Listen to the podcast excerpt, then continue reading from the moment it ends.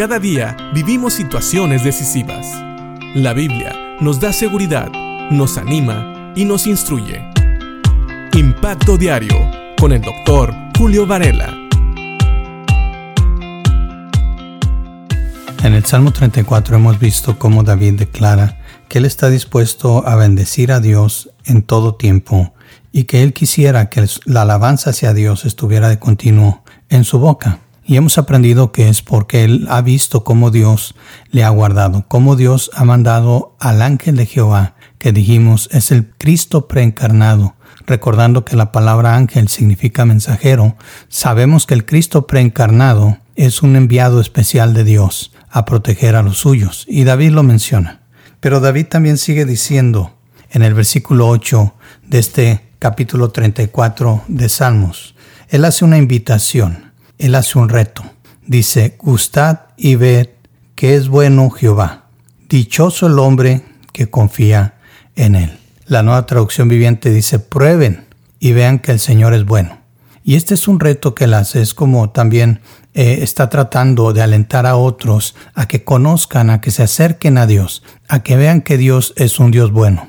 Especialmente en la actualidad, Muchos piensan que Dios es un Dios malo, un Dios que no quiere que la gente disfrute, un Dios que prohíbe todo. Pero es todo lo contrario. Dios quiere que tengamos vida. Jesús dijo, he venido a que tengan vida y que tengan vida en abundancia. Esto quiere decir que muchas veces lo que nosotros llamamos vivir no es realmente una vida abundante como la que Dios quiere que vivamos. Pero David dice, prueben y vean que el Señor es bueno.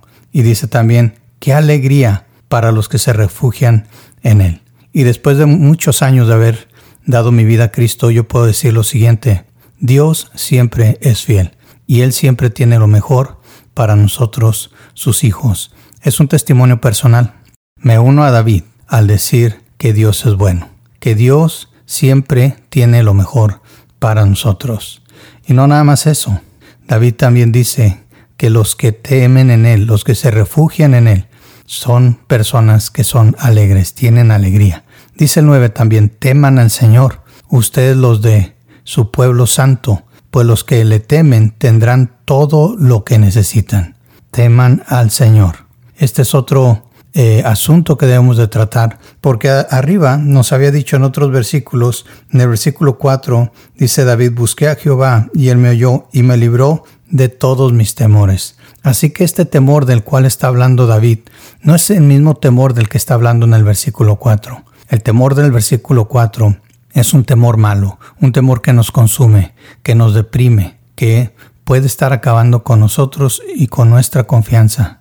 Pero el temor a Dios es más bien es un temor reverente, es un temor donde reconocemos la grandeza de Dios. Es así, lo pudiéramos decir, un reconocimiento de la grandeza de Dios, de su misericordia, de su bondad.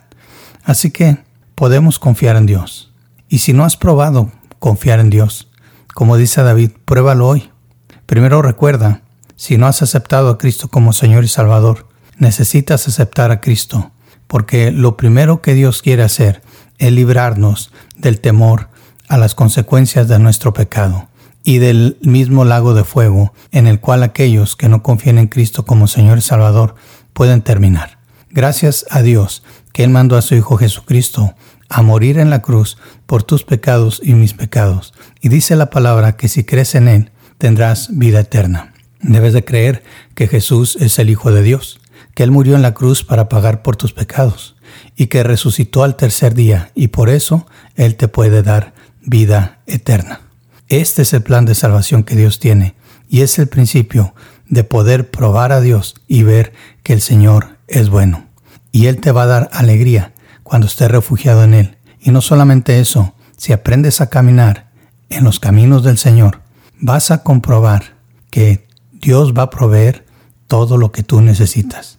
Como Jesús dijo, buscad primeramente el reino de Dios y su justicia, y todas las demás cosas serán añadidas.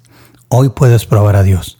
Y aún tú, si eres un hijo de Dios o una hija de Dios, sigue confiando en el Señor. Prueba al Señor. Si no le has confiado algo en tu vida, confíaselo hoy y vas a ver que vas a ser más feliz que cuando estabas tratando de resolverlo tú solo. Piensa en esto y que Dios te bendiga.